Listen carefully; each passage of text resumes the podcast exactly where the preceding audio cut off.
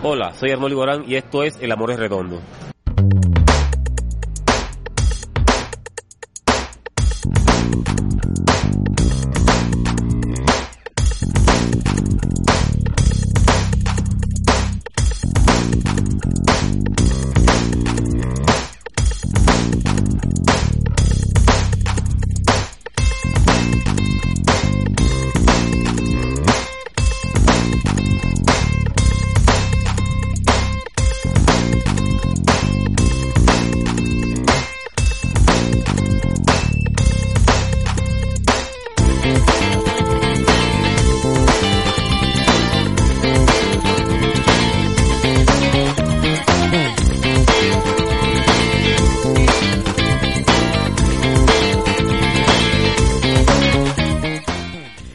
Señoras y señores, sean ustedes bienvenidos. Un nuevo Radio Redonda comienza en este momento, un episodio más del podcast de El Amor es Redondo, dándole la bienvenida a todas las personas que nos escuchan en este momento en vivo y quienes nos escucharán más adelante a través de las plataformas de streaming.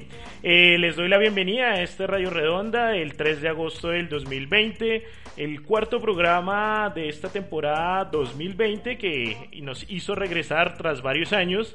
Y antes de darle la bienvenida a mis compañeros de la mesa de trabajo, eh, quiero enviarle un saludo especial a Manuel Valderrama, quien no nos va a poder acompañar hoy, y a su esposa Lady Gómez. Eh, un saludo fraterno, un abrazo en estos momentos duros. También saludamos a Sebastián Ramírez, quien hoy tampoco podrá estar con nosotros, pero entrando en materia, empiezo saludando a Leandro Melo. ¿Cómo vamos?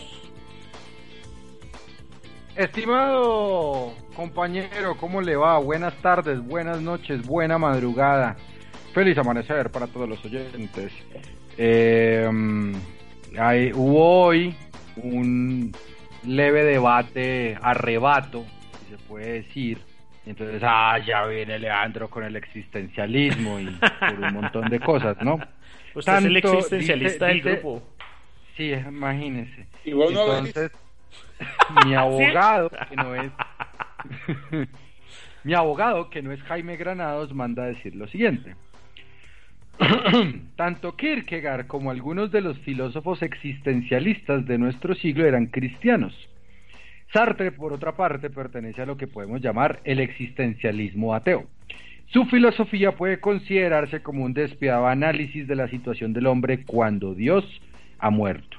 La expresión Dios ha muerto viene de Nietzsche. Sigue. La palabra clave de la filosofía de Sartre es como para Kierkegaard la palabra existencia. Ahora bien, no se entiende por existencia lo mismo que por ser. Las plantas y los animales también son, pero no tienen que preocuparse por lo que esto significa. El hombre es el único ser vivo que es consciente de su propia existencia. Entonces, ¿para qué carajos, si cierro la lectura, ¿Para qué carajos me dicen existencialistas si yo ya sé que soy? Un abrazo para todos. Un saludo a los pocos oyentes que se han conectado y acaban de desconectarse con, esta diatriba de Leandro. Eh, bueno, un saludo a su abogado entonces. Muchas gracias. ¿Sabe cómo llama? No, mentira, ¿sabe cómo llama mi abogado? Un libro que ya todo el mundo debió leer, que se llama era, era para explicarlo más rápidamente y no tan complicado, que se llama Justin Gardner, El Mundo de Sofía. Ah, bueno, ok, perfecto. Desde Villanueva, Guajira, Gregorio Peñalosa, ¿cómo vamos? Muy bien, por acá contento porque sí hay shot de recuerdo hoy. Hoy sí, sí, sí hoy, hoy a última hora hubo un cambio en este programa eh, y vuelve el show del recuerdo, ¿no? Buenos comentarios se recibieron de, la, de la primera sección de hace ocho días. ¿Cómo, ¿Cómo está Villanueva? ¿Muy caliente o qué? Demasiado. Pero bueno, usted ahí al lado de con, su ventilador samurai al lado refrescándolo, ¿no?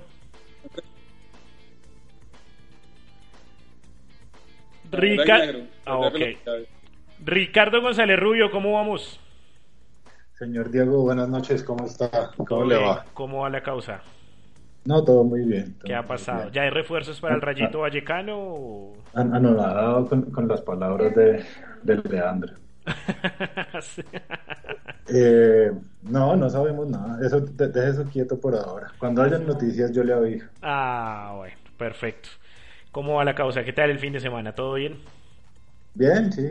Como, como todos los fines de semana de este año. Ah, sí, encerrados. y, ya, y se viene otro puente en donde no vamos a poder salir. Sí, bueno, pero ¿qué hacemos? Importante quedarse en la casa y cuidarse. Bueno, antes de ya, señor. Eh, los puentes aquí en Colombia en pandemia sirven lo mismo que el cerco diplomático en Venezuela. Siga usted en nos, nos, mandaron, nos mandaron a, omitir los festivos católicos, ¿no? A los que dijimos que el presidente no podía mencionar a la, Virgen en sus discursos. Eh, tal cual. Eh, creo que el, coronavirus tiene las horas contadas. ah, bueno, antes de entrar en materia con el programa, Uh, quiero invitar a la gente a que nos sigan en las redes sociales, arroba el amor es redondo en Instagram y en Twitter y nos encuentran también como el amor es redondo en Facebook. Entonces, bienvenidos sean ustedes, un nuevo Radio Redonda comienza en este instante.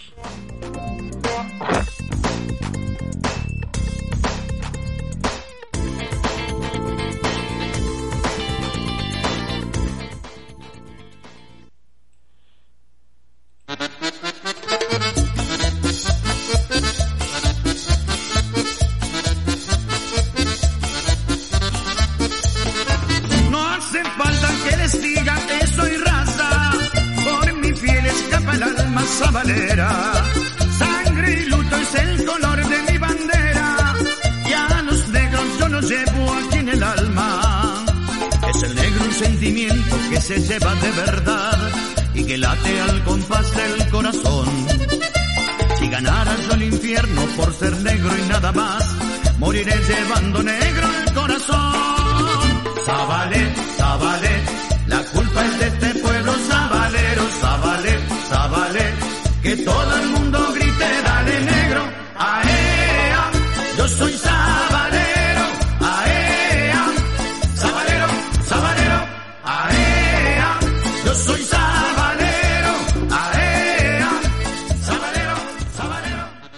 Confesar que este es uno de mis placeres culposos. Desde el año pasado cuando eh, se presentaron previo a la final de la Copa Sudamericana, los Palmeras se han convertido como en ese placer culposo mío eh, y su cumbia santafesina. Este es un grupo que viene de, eh, de, Santa Fe, la ciudad del interior de Argentina, muy hinchas de Colón que se hicieron precisamente conocidos por presentarse con esta canción previa a la final de la Copa Sudamericana que enfrentó a Independiente del Valle con Colón de Santa Fe y ah, que son muy conocidos en su país eh, por ser dignos representantes precisamente de la cumbia santafesina. Uh, son muy conocidos también por hacer varios covers de canciones de grupos eh, e incluso vallenatos. Eh, tienen un tienen un cover de la canción Olvídala del binomio de oro. Uy, qué bueno. Que, que más adelante, pues obviamente escucharemos.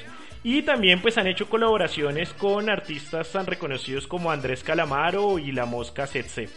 Entonces hoy el programa va con cumbia santafesina, cortesía de Los Palmeras. Ahí también una... Señor.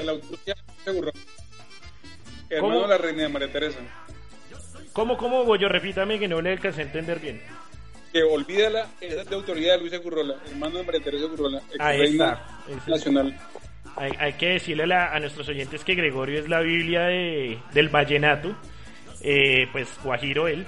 Y ah, como dato curioso, esta canción de Soy Sabalero ah, fue curiosamente uno de sus autores, era hincha de Unión de Santa Fe, el equipo rival de Colón, pero aún así se convirtió en uno de los himnos del, del equipo rojinegro.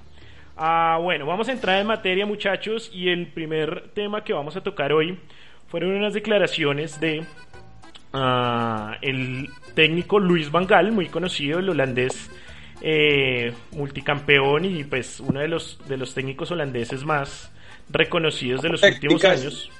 Señor. Técnicazo. Sí, grande, un poco defensivo, ¿no? Recuerdo que en, en su momento cuando dirigía al Barcelona, Eh, Riquelme llegaba al cuadro culé y no pudo adaptarse precisamente por porque Van Gaal es muy técnico, muy táctico, muy más táctico, perdón, que técnico, muy dado a, al cumplimiento. sí, muy dado al cumplimiento de, ciertas funciones defensivas. El caso es que Van Gaal dio... señor. Le puedo, le puedo complementar esa afirmación. Hace, hace poquito vi un, un tuit en donde Juan Román Riquelme le contaba a Alejandro Fantino eh, que era lo que, lo que pensaba Luis Vangal de, de Riquelme y le dijo Vangal a Riquelme, cuando usted tiene el balón, usted es un gran jugador, pero cuando usted no lo tiene, es como si jugáramos con 10. Sí, tal cual. Eh, es, es Van de esos técnicos tipo Simeone también que hay que cumplir labores ofensivas y defensivas también. O sea, el, el, todo el equipo tiene que colaborar de alguna manera. El caso es que... Eh, Europa, Diego. Señor. Así toca en Europa. Claro que hay unos técnicos que son un poco más benévolos, ¿no? Ancelotti por lo menos es de una línea un poco más de que sus jugadores ofensivos y talentosos... Pierre Mosca tuvo demasiados problemas por eso. Sí, es, es, verdad. Eh, pero el tema con Valgal es que dio una entrevista al portal holandés Geikran, especializado en noticias de la comunidad LGBTI, en donde habló de algo que eh, curiosamente y en pleno 2020 y siglo XXI aún sigue siendo un tabú en el fútbol y es ser gay en el fútbol, ser homosexual.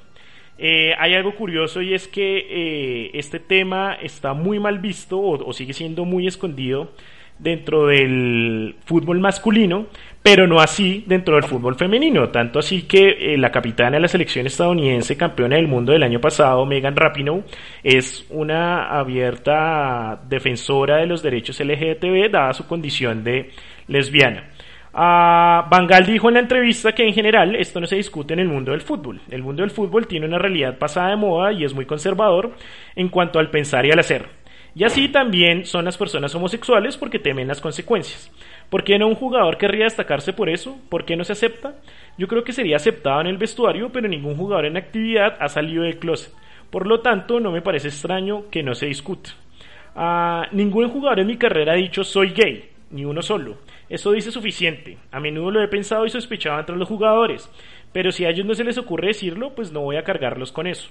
No voy a decir en qué club fue porque quiero proteger a estos futbolistas. La mayoría incluso están casados con, mujer y con mujeres y tienen hijos. Realmente no puedo hacerles eso.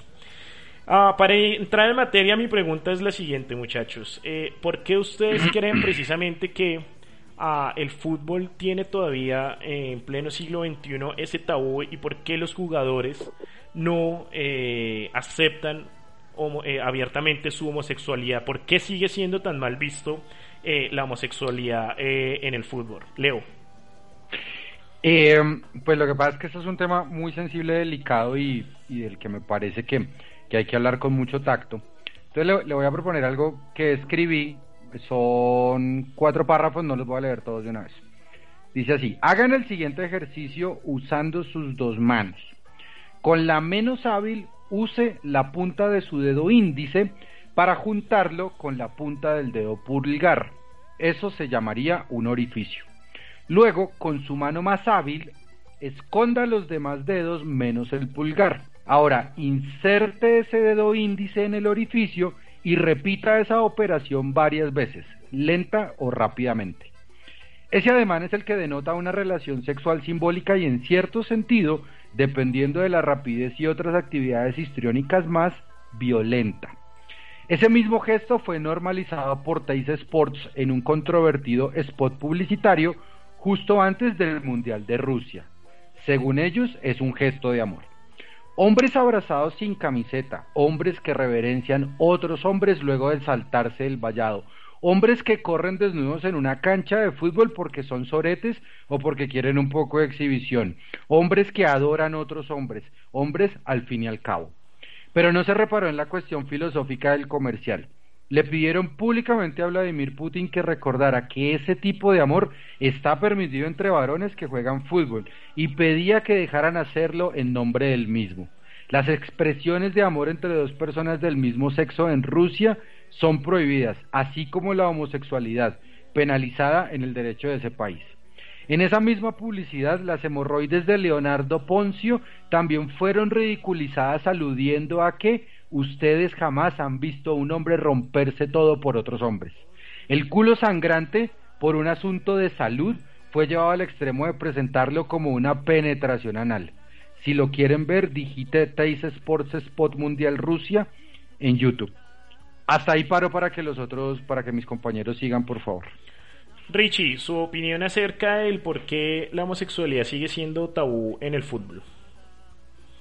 Eh, bueno, igual, igual que Leo, yo pienso que este es un tema delicado y que, que bueno, que esto amerita una discusión mucho más grande que la que vamos a tener acá. Pero pues pienso que, que, es que históricamente el fútbol ha sido considerado un, un deporte de hombres, sí, digamos que, por ejemplo, este es el momento de la historia en donde el fútbol femenino todavía es visto como, como una cosa ahí que, que está creciendo un poquito y no, y no lo vamos a determinar, pues históricamente el fútbol es un deporte de hombres y cuando hay contactos en la cancha parece no juegue como niña, le pega como niña, bueno, ustedes entienden como todo ese, ese tipo de comentarios que se hacen. Sí.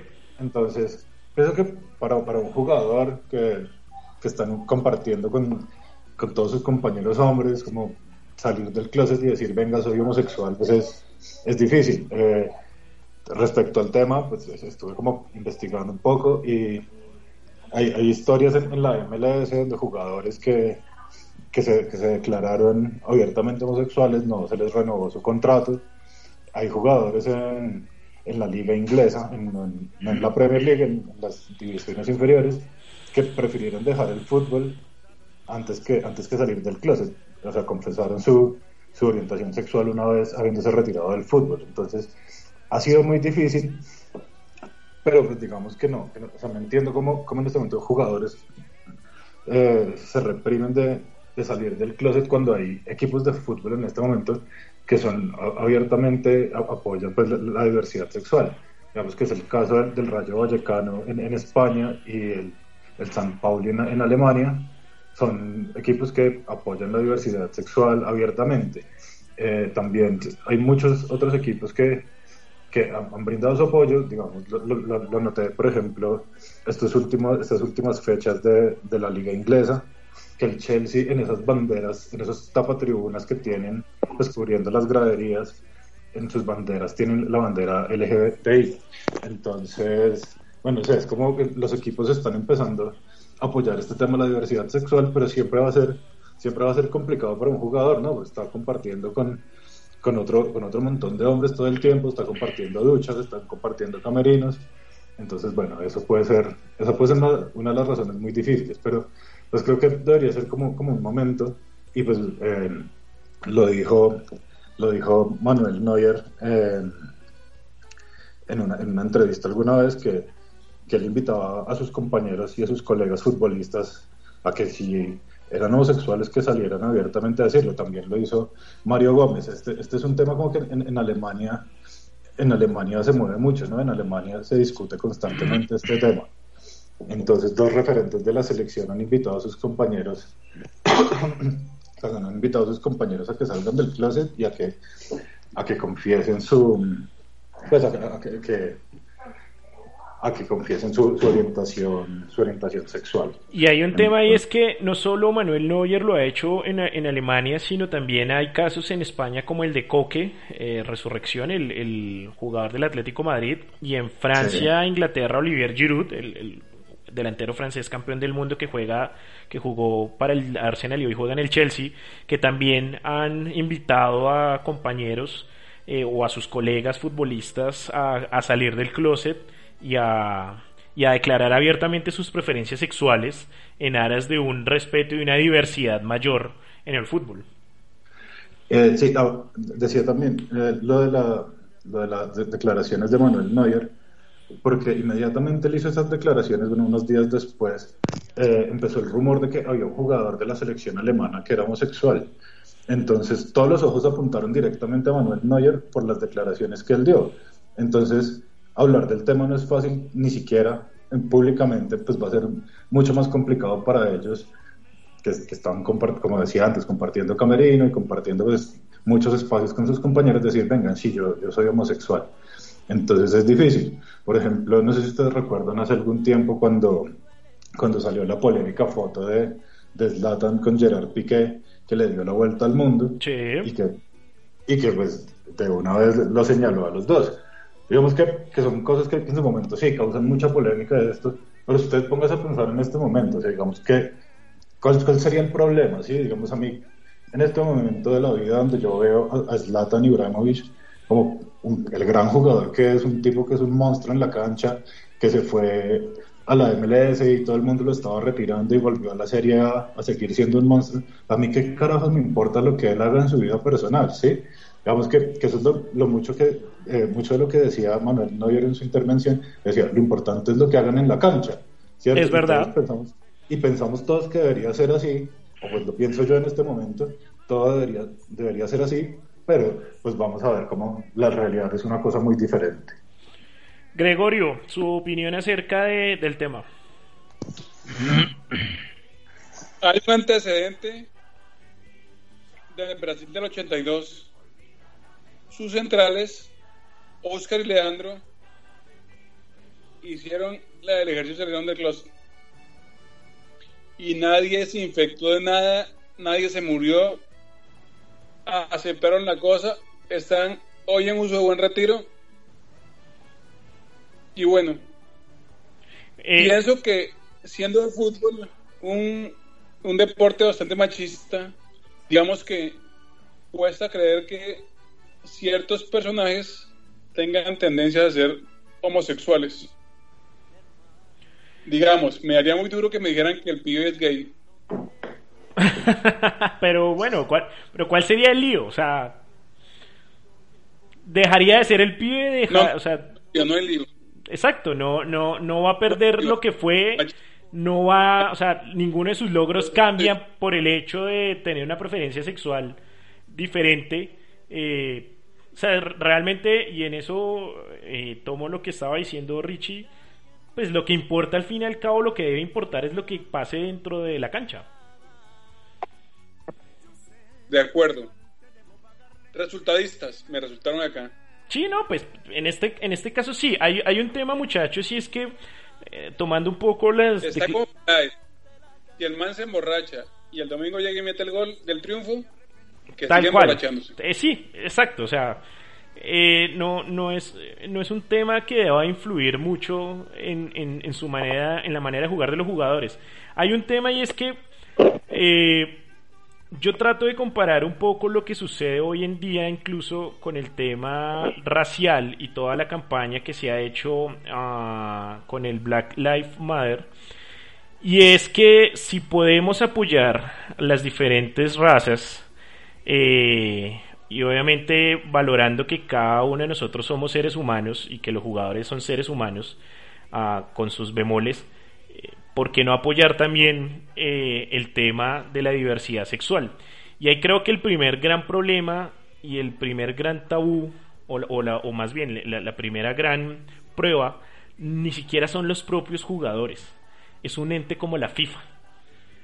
¿Sí? ¿Por qué la FIFA no hace una campaña en donde los jugadores sientan el respaldo de la Federación Internacional de Fútbol en poder salir del closet sin necesidad de ser señalados? Y lo digo porque en Estados Unidos, eh, en la NFL, hubo un caso y fue el de Michael Sam, un defensa de los Dallas de Cowboy, de los Cowboys de Dallas, perdón, de los Vaqueros de Dallas, eh, que fue el primer jugador de la NFL en declarar públicamente el ser homosexual.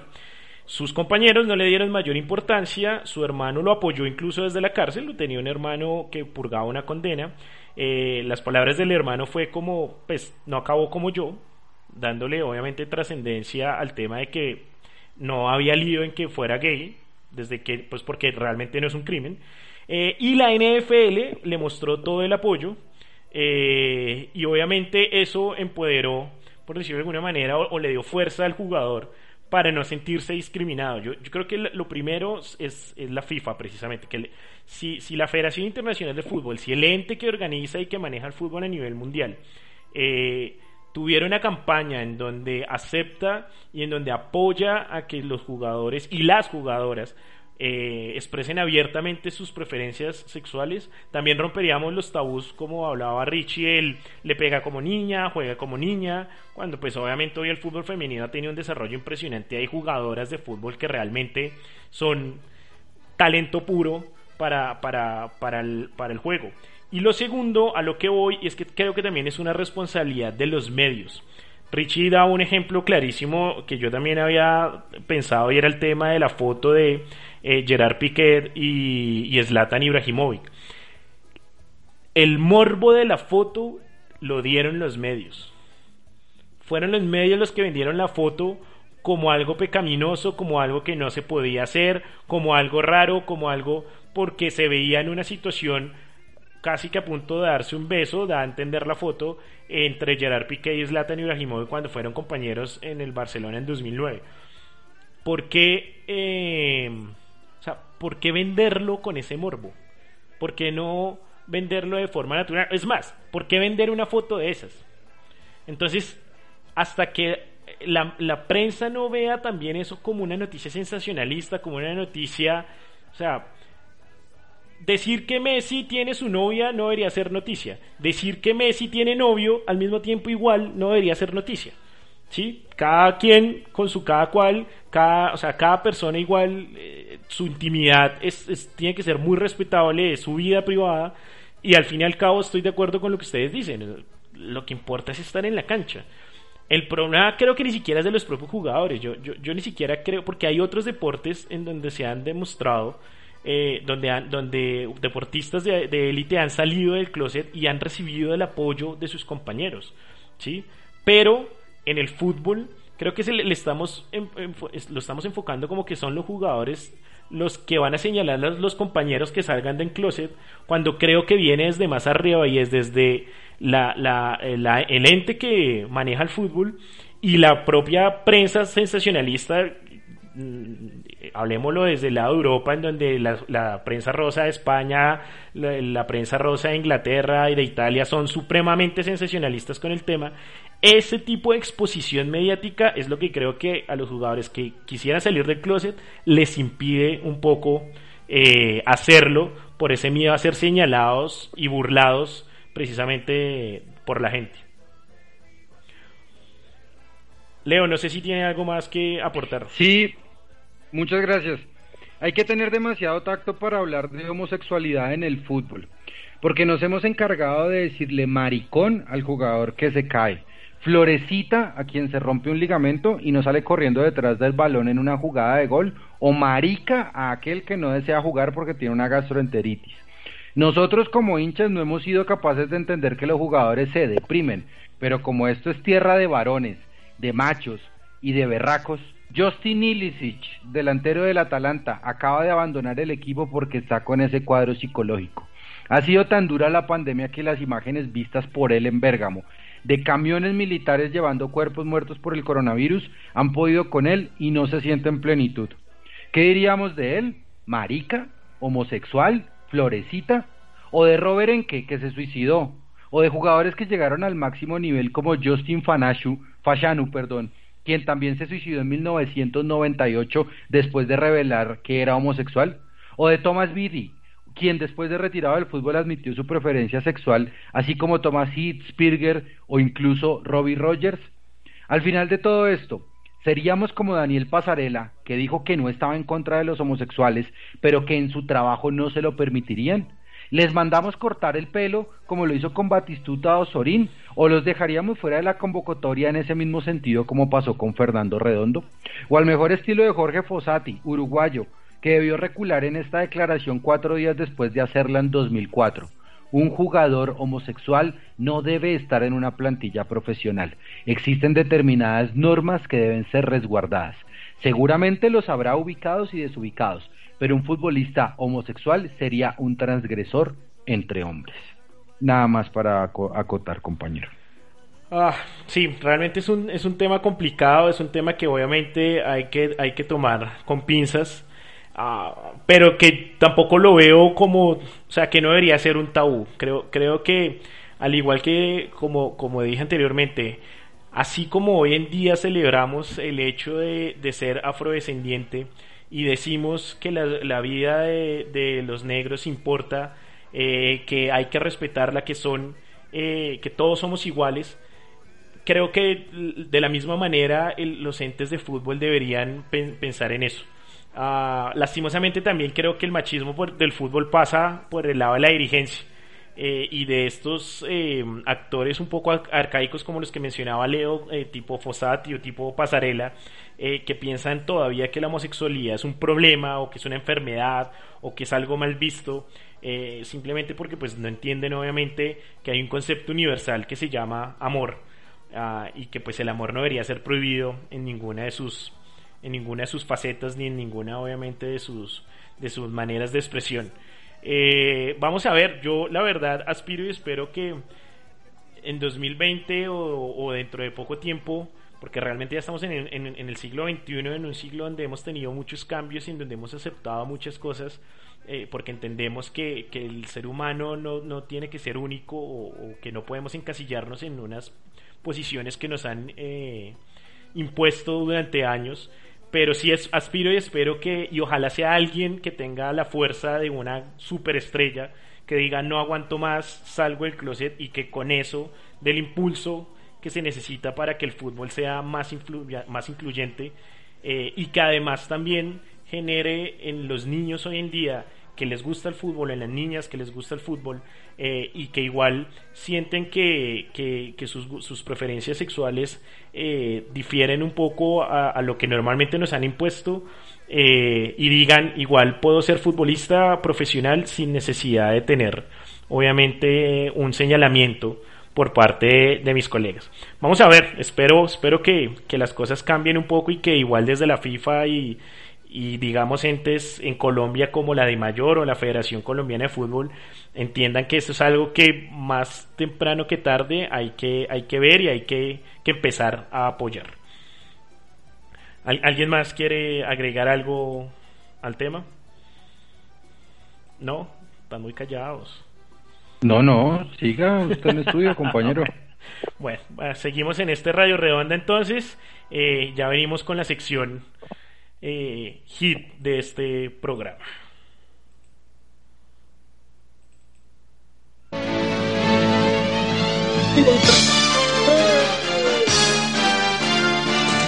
Jorge Barón Televisión presenta Show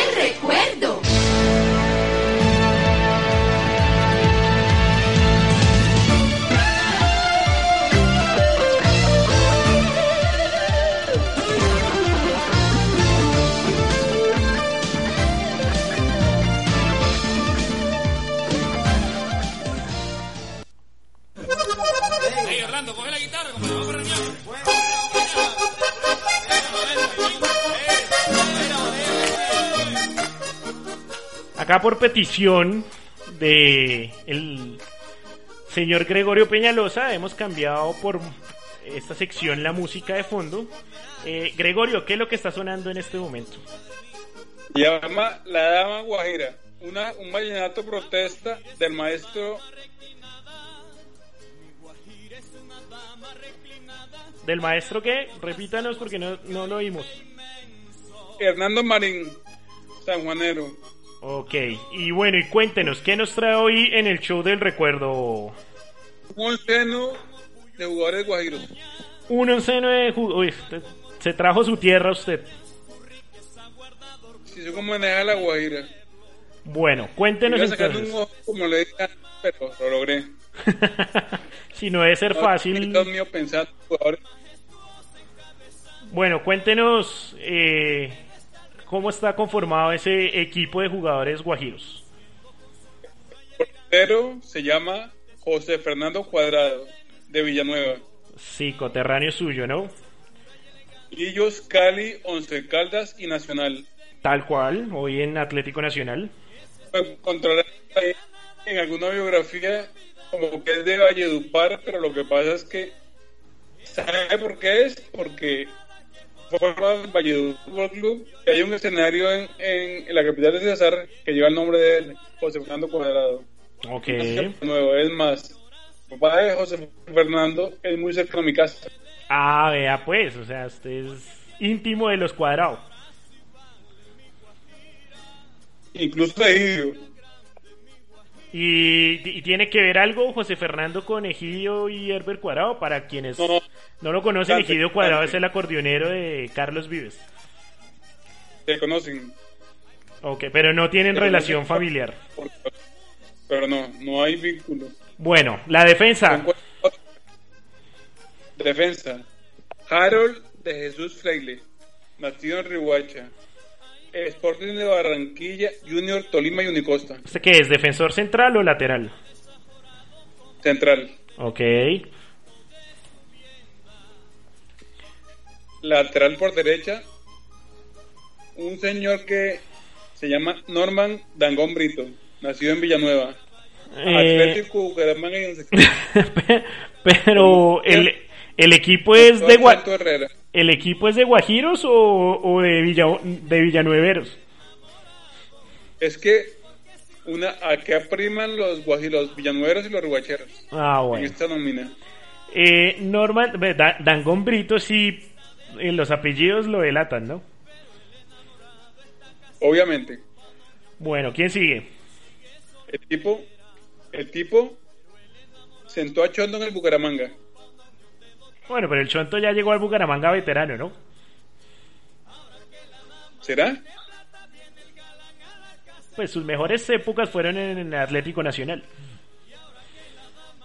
Y en el América. En el América los Pitufos. Bueno, ¿quién sigue? Sigue Emanuel Acosta. Dos pasos por la América, dos pasos por Santa Fe, ¿De dónde es Emanuel Eh, Acosta? de la Rihuacha. Ok. Se incorporó al Deportivo Guajira. Del Deportivo Guajira saltó al Real Cartagena. Del Cartagena al Unión Magdalena. De ahí al América. De ahí al Santa Fe. Volvió al América. Volvió a Santa Fe. Y en Bucaramanga. Ah, buena colección de camisetas tiene el hombre. Sí, mercenario el hombre. Bueno, ¿quién, quién, quién como sigue? Danny Tilger. Ih, es que Tilger sí. Pero ¿sabe qué tiene más? Wilson Cano. El Cano Paisa. Ay, sí, el Cano Es- Paisa, Tiene no. Hay varios. Después, podríamos hacer un onceno de, de jugadores mercenarios. Jugadores que Mercenarios, de esos que tienen colección de camisetas. el récord es Cano. De una vez le digo. Bueno, ¿Quién, sigue entonces en la selección Guajira? Jeff Díaz, de Maicao. Jeffrey Díaz.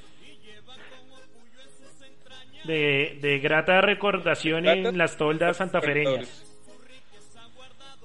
Santa Fe Junior, Quindío, Guaraní de San Francisco, en Panamá y Bucaramanga. Y tiene que Con el equipo panameño ganó la con la Champions. Ganó la Conca Champions con el equipo panameño, eso sí es un el logro. Panamé, Panamá. Datazo, ¿no? Sí, sí, sí, sí, sí, ese sí no la, no la sabía. Jeffrey fue también campeón de Libertadores con, con Once Caldas, ¿no? Con, que con Alcázar se tiraron la copa. sí, tal cual. Esa Bueno. foto es muy bacana. ¿Quién sigue? De Villanueva, Ervin González. El Villanuevero, ese sí, como hincha de millonarios, lo recuerdo. Unas- unos partidos buenos, Liga de unos, Loja. unos partidos regular zongos. Recuerdo que celebraba como tocando acordeón. ¿Se acuerdan? Sí, sí, sí, tal cual, en efecto. Jugaba por, por Ya derecha, jugaba de, podía jugar de lateral o de puntero. Yo lo tengo como 8. Ah, yo lo recuerdo más en Millonario jugando por derecha. Leo, demasiado ofensivo esta, este Guaira.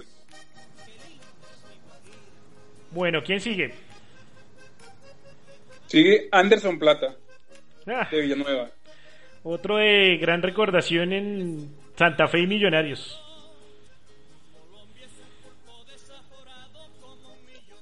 Está vigente en el Tolima ahorita. Sí, co- corre bien, corre mucho, es habilidoso. Si supiera definir, jugaría en Europa, seguramente. Un poquito rabón el comentario, pero se lo valgo. No, pero es cierto, pero ¿qué hacemos? O sea, a mí no me parece mal jugador. Eh, La barrada es que no sabe, no, no sabe definir. Al Pereira, el Pereira se fue para Corea del Sur, al de llegó un Citizen Y lo- y actualmente en el Tolima. qué locura debe ser uno jugar en la Liga de Corea del Sur. Linda experiencia. Eso sí, ganando billete al 100, pero ¿cómo, hará, cómo, cómo habrá hecho para entenderse con los compañeros en la cancha? Aquí en Villanueva somos mañosos con todo. Bueno, ¿quién, quién sigue? Seguimos con un delantero. Millos y Atlético Junior. De Camarones, Johnny El Toro. Uy, Johnny Arturo. Sí, ese también con, Qué con suplicio. más pena que gloria por las toldas embajadoras. Con la cortinilla de TV hoy salía comiendo momón.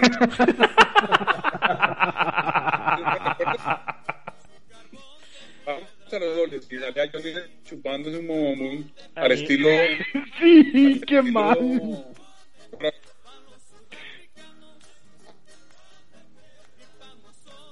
¿Quién sigue? Seguimos con un maicaero, Osval Álvarez. Academia en el Anderlecht, Anderlecht de Bélgica y Patriotas, activo. Espere, estuvo en academia, de academia se fue para Bélgica y regresó luego a Patriotas. Qué lindo paseo. Hermoso.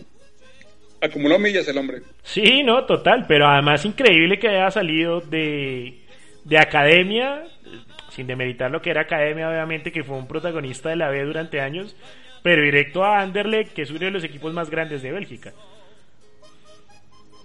Cuando hay veedores, compañero, Cuando hay representantes, ¿no? cosa puede Academia, Academia, ¿en qué club se convirtió en la B? En el de ¿Fortaleza? No, no, no, en el de en el de Villavicencio, en Llaneros. Ah, ya me Eh, eh, la ficha de academia la compró Llaneros. Ah, ok. Academia el que jugaba en las canchas de De compensar. compensar, tal cual. El equipo Ahí bogotano. salieron dos como ¿Falta alguien Seguimos. en este 11? Sí, que por nos favor. falta uno. Jonathan ¿no? Pérez. No, quedan, faltan dos. Ah, ok, ok. Jonathan Pérez de Fonseca, que, que del Petrolera pasó al América y el América al Huancayo, activo. Jonathan Actualmente Pérez. juega en el Huancayo, en el En el Sport Huancayo del Perú. sí, campeón en diciembre con el América. Vea pues. Y. Un flaquito con rey. Y finalizamos con Aider Riquet de Riguacha, ¿Cómo se llama? Universitario Popayán, Riquet, sí. Ok. Aider Riquet, Popayán, Quindío y La Equidad actualmente. Sí, señor. Popayán, Quindío y La Equidad. Vea pues. ¿Y el entrenador? Dígame que le puso entrenador. Gober Briasco. ¿Quién? Gober Briascos. ¿Y quién era el señor Riascos? ¿Cómo? ¿Cómo, cómo? Repítame el- el- la hoja de vida del técnico. Robert Briasco, histórico con el Junior del 93, al lado del pibe Mackenzie y Pacheco. Y actualmente vive en Manangué. Ok. Y bueno. ¿Y suplentes hay o fue solo el onceno titular?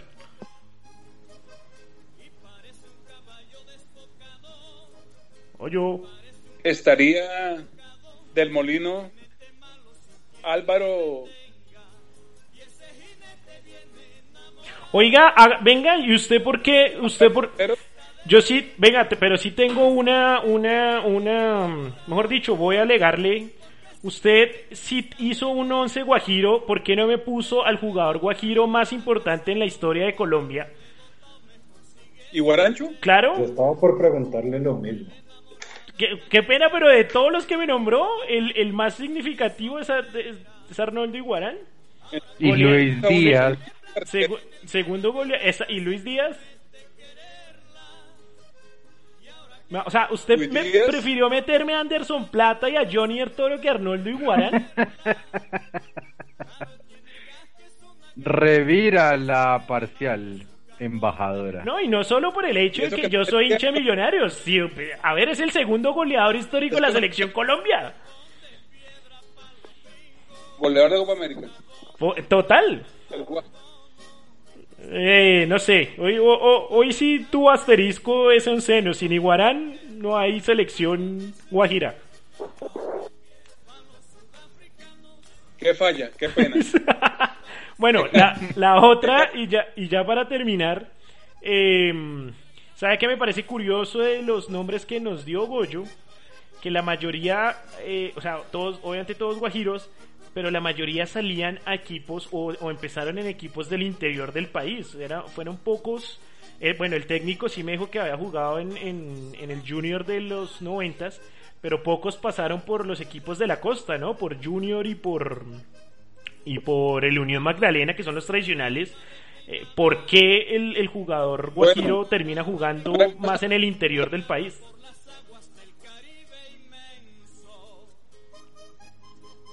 A ver.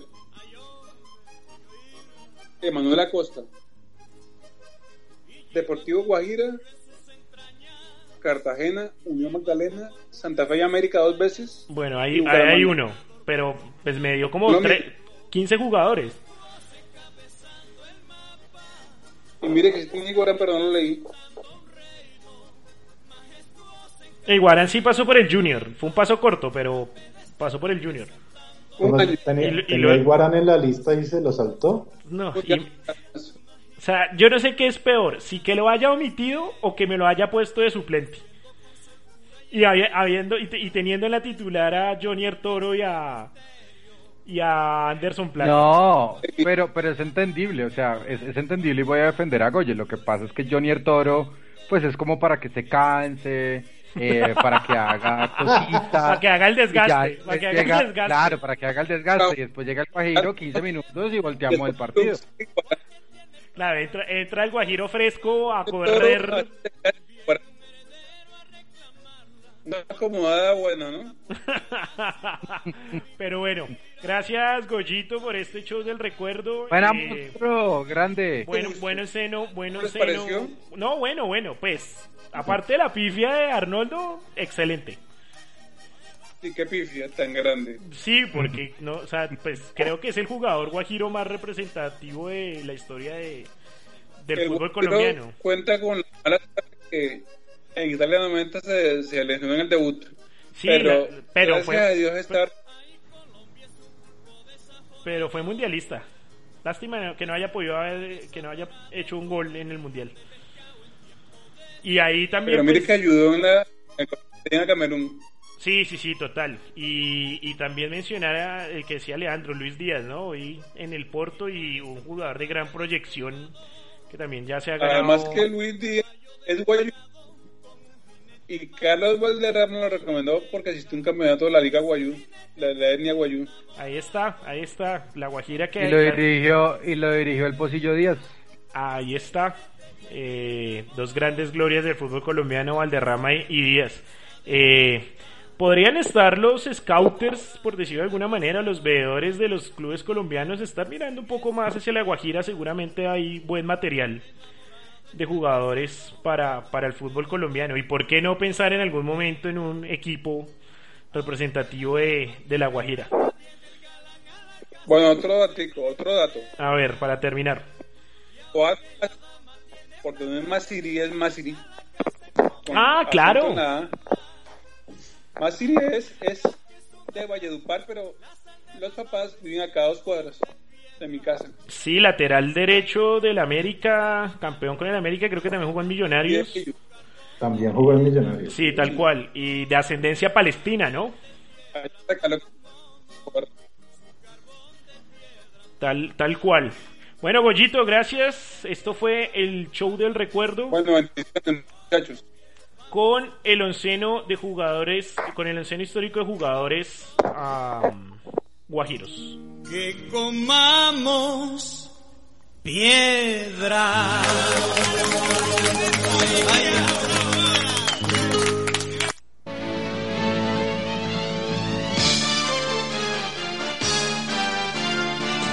Jorge Barón Televisión presenta Show del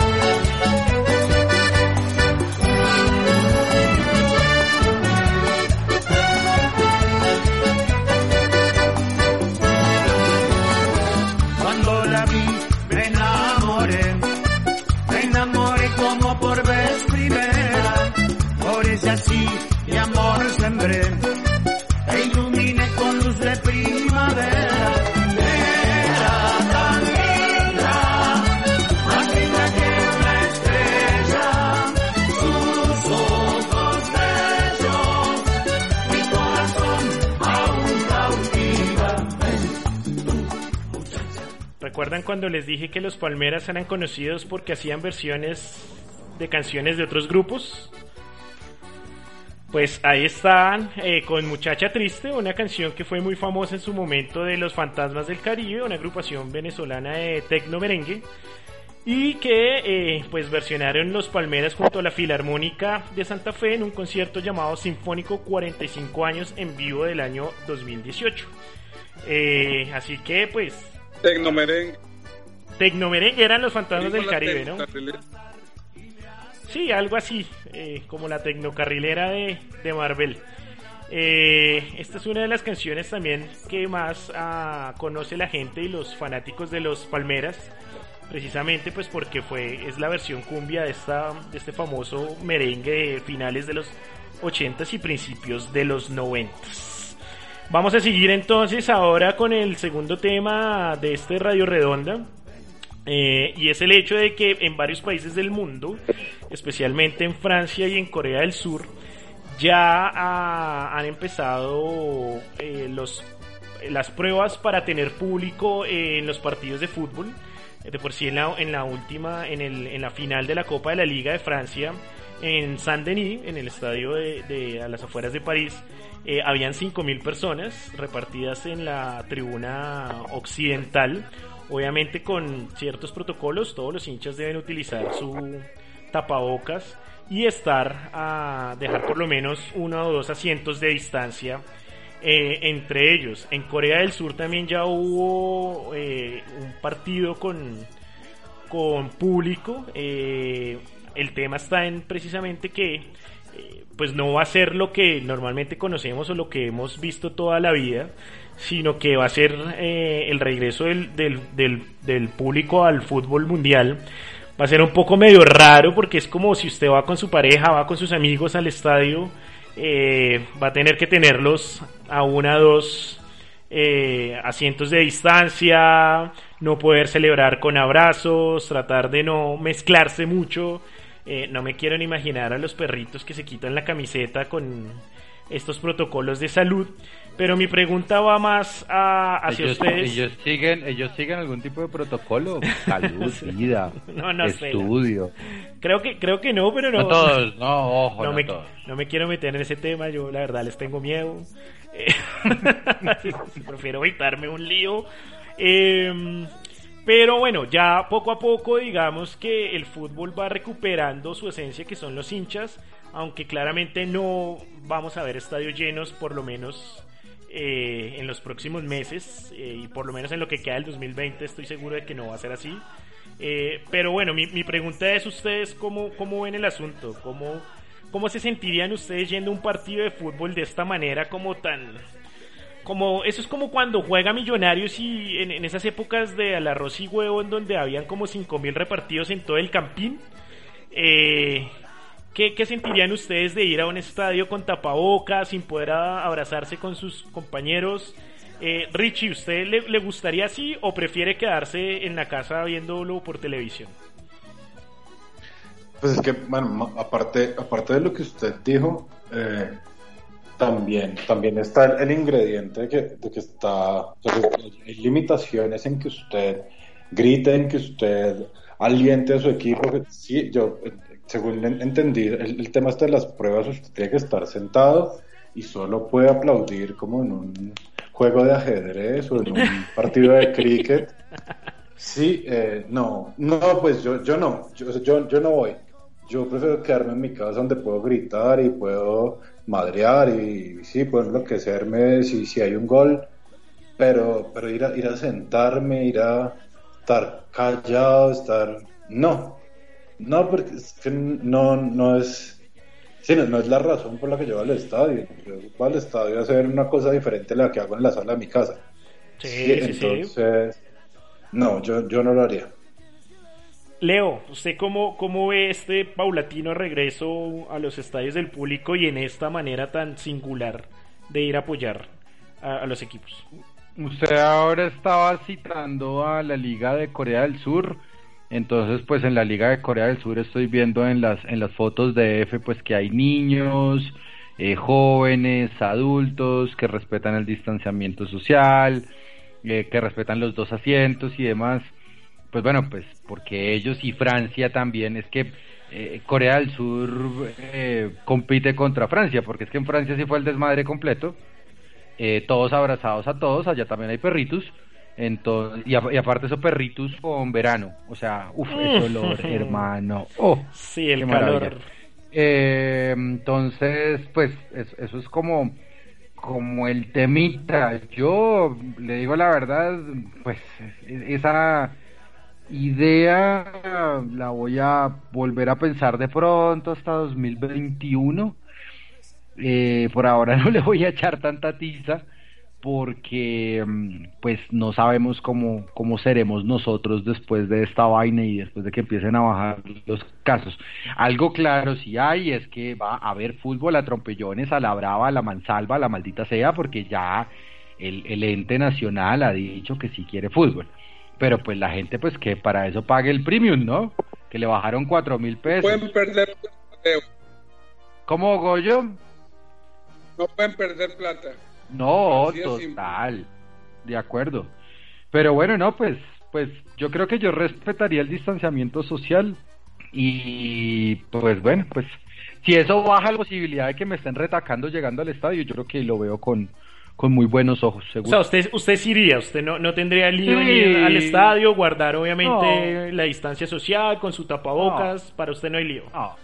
no, en este momento se lo digo no, y después de que haya la vacuna, pues eso va a ser un elemento de control social, yo creo que, que no va a haber ningún inconveniente. Entonces, pues sí, yo creo que iría, por supuesto, o sea, si ya estoy vacunado, estoy respetando la distancia social, si ya no tengo tantos positivos, no veo por qué no ir, a pesar de que, de que pueda existir el riesgo, ¿no? bueno, y, sacándolo, y sacándolo un poco, digamos que no, no o, que Colombia estuviera en una situación similar a la de Francia, donde han tratado de controlar un poco el tema, eh, pero todavía no hay vacuna. O sea, en este momento, ¿usted iría al estadio no, guardando la distancia social y todo?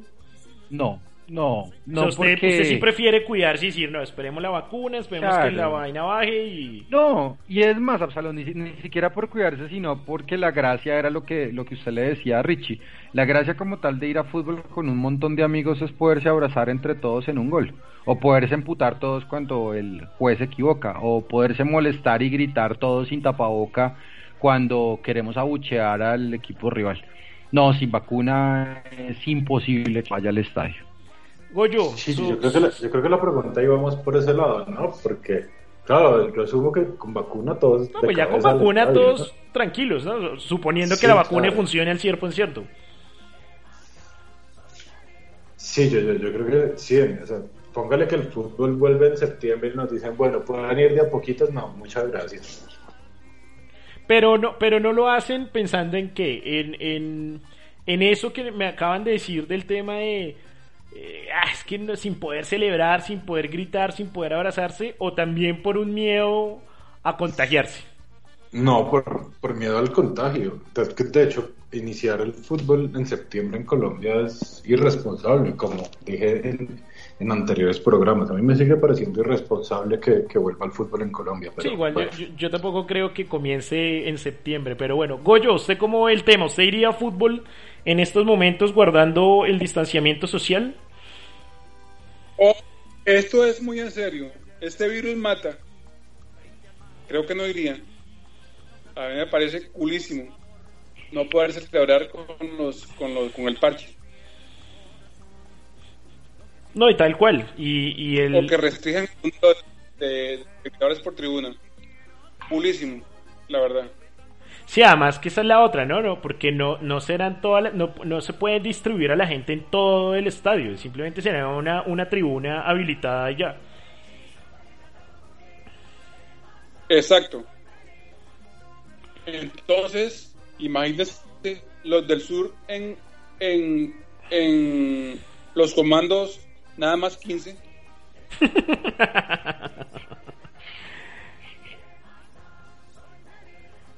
Yo soy de los que Bueno, algo bueno es que se disminuye un poco la pedida de monedas en el peatonal. Lo que pasa es que, eh, bueno, eh, pero el tema estaría ahí, ¿no? Porque a menos cantidad de gente, pues obviamente menor boletería y obviamente será los que quieran ir se pelearán por, por las pocas boletas que pueden estar disponibles.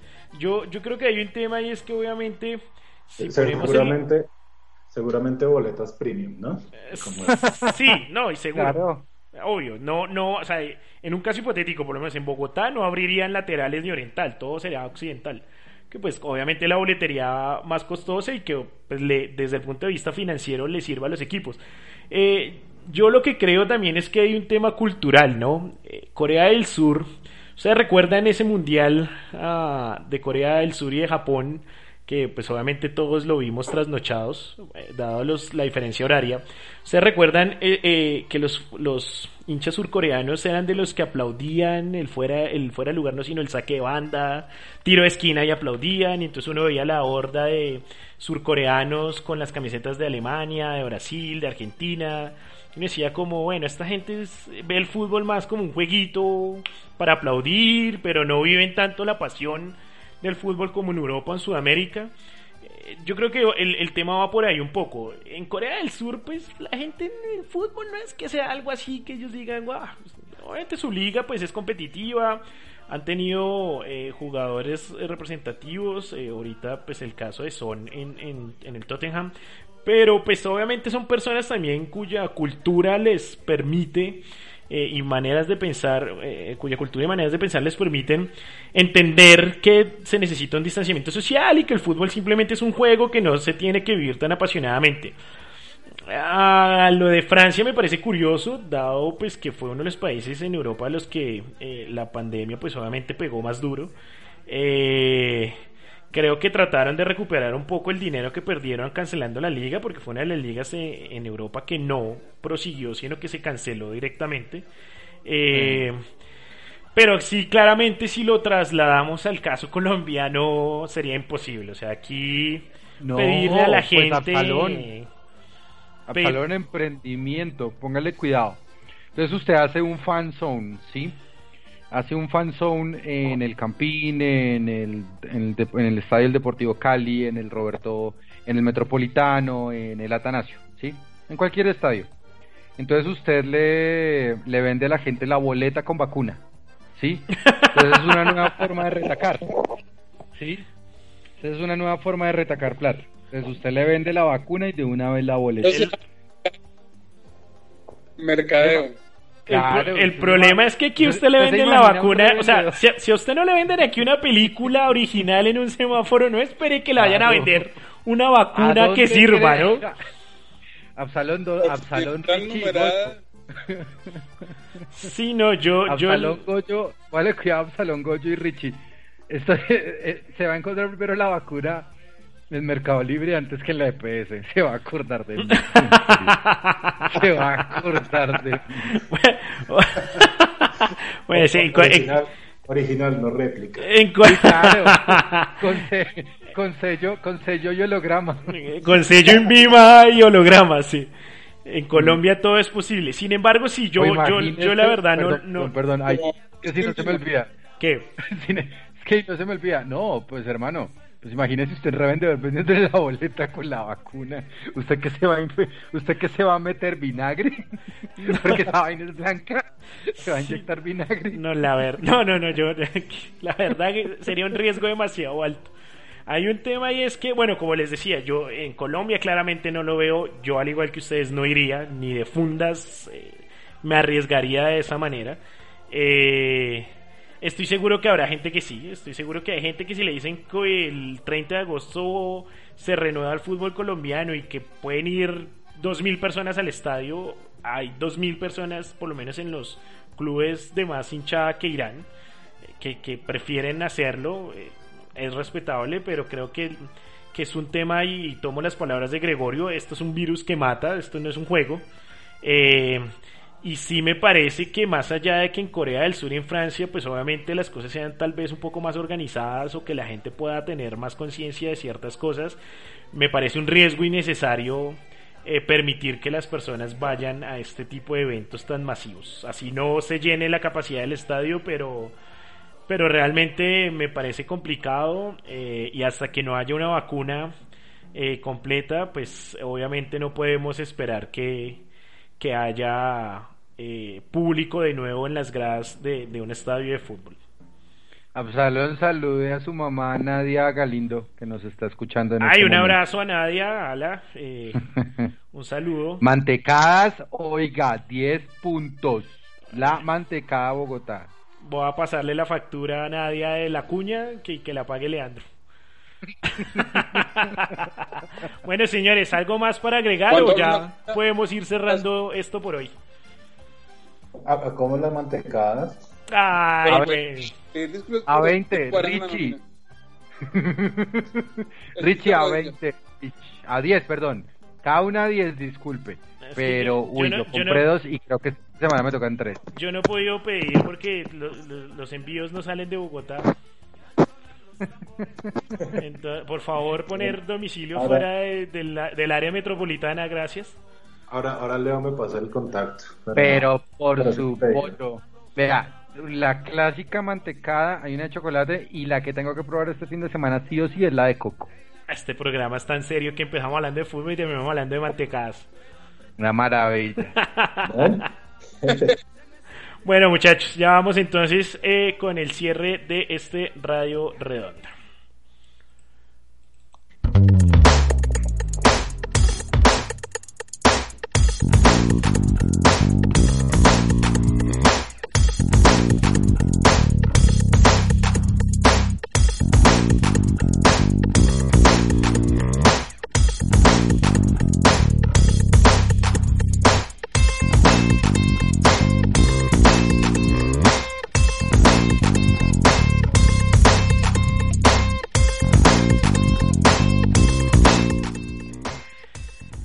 Bueno, pues no siendo más, muchas gracias a todas las personas que nos escucharon en vivo. eh, un saludo para todos los que siempre están ahí al pie del cañón y para los que obviamente nos escuchan luego en cada una de las plataformas de streaming. Recuerden que nos pueden encontrar si quieren repetir, si son tan valientes de repetir este programa.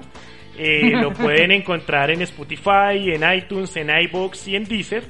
Eh, y pues igual nos pueden escuchar en vivo cada lunes a las 8 de la noche a través de twitch.tv. Leandro, como siempre, un gusto. No, nada, un placer. Ya le contestaron que hacen envíos fuera de Bogotá, así que prepare Ah, esa barriga, un vasito de leche y sea feliz. Le Perfecto. aseguro que eso es felicidad en harina.